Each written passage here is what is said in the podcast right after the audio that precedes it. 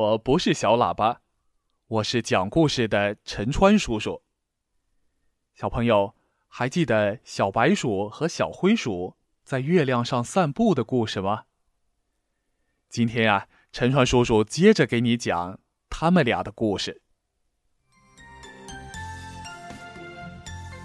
小白鼠坐在自己家的椅子上，等着好朋友小灰鼠。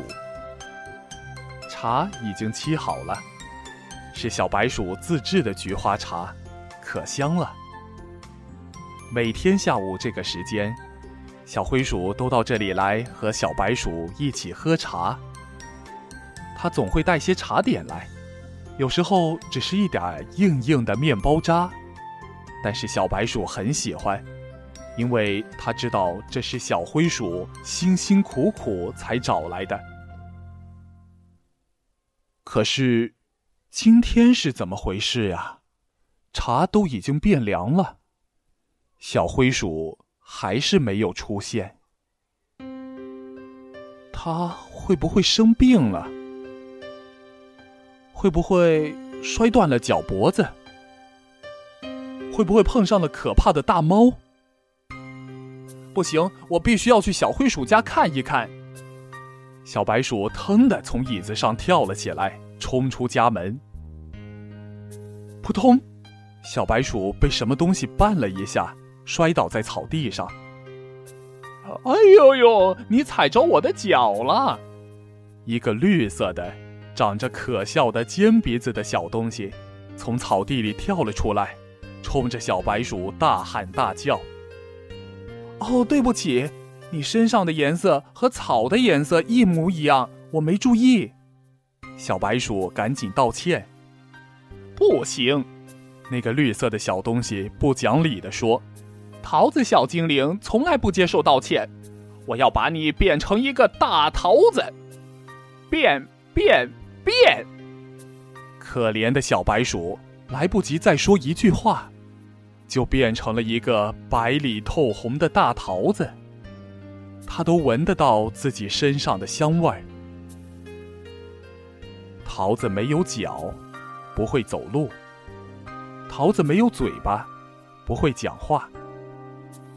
做一只大桃子，只能乖乖的被吃掉。但愿吃掉我的那个家伙，能把桃核种下来。大桃子伤心的想：这样，明年春天。我还可以成为一棵桃树。大桃子又想，小灰鼠要是知道我变成了这个样子，肯定也很难过吧。小灰鼠啊，你到底到哪儿去了呢？大桃子正想到这里，就听到了最熟悉的脚步声。小灰鼠跑过来了。小灰鼠发现了大桃子，哈，大桃子！小灰鼠快乐地说：“小白鼠会喜欢的。”大桃子伤心的想：“我就是小白鼠啊！”小灰鼠抱着大桃子飞奔到小白鼠的家。小白鼠不在家，桌上只有一杯早已凉透的菊花茶。小灰鼠愣住了。这个时间，小白鼠总是在家的呀。小白鼠出什么事儿了？不行，我得去找找它。小灰鼠转身跑出了小白鼠家，大桃子还紧紧的抱在怀里。大桃子想：小灰鼠是忘记放下我了呢，还是舍不得放下？要是它饿了。会不会把我先吃掉一半，或者至少咬一口？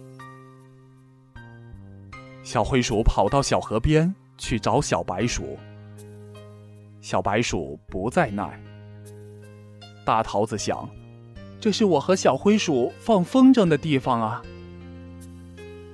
小灰鼠跑到小树林去找小白鼠。小白鼠不在那儿。大桃子想。这是我和小灰鼠捉迷藏的地方啊！小灰鼠钻到大槐树的树洞里去找小白鼠。小白鼠不在那儿。大桃子想：“这是我和小灰鼠过家家的地方啊。他是爸爸，我是妈妈。”小灰鼠找不到小白鼠，它在大槐树底下坐下来，哭了。大桃子也想哭，但是桃子没有眼睛，不会流眼泪。小灰鼠哭啊哭，它的眼泪滴在了大桃子上。大桃子一下子变了，变成了小白鼠。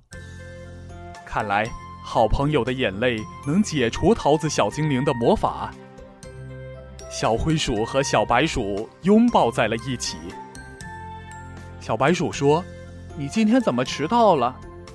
小灰鼠说：“我今天跑到了很远的地方，差点被大猫捉住。可是我找到了这个。”小灰鼠从口袋里掏出了半块巧克力。巧克力可是小白鼠最爱吃的东西啊！你真棒，小白鼠说：“走吧，我们喝茶去。”他们俩来到了小白鼠家。小白鼠重新泡了很香的菊花茶，他们喝茶吃巧克力，觉得自己是世界上最快乐的小老鼠。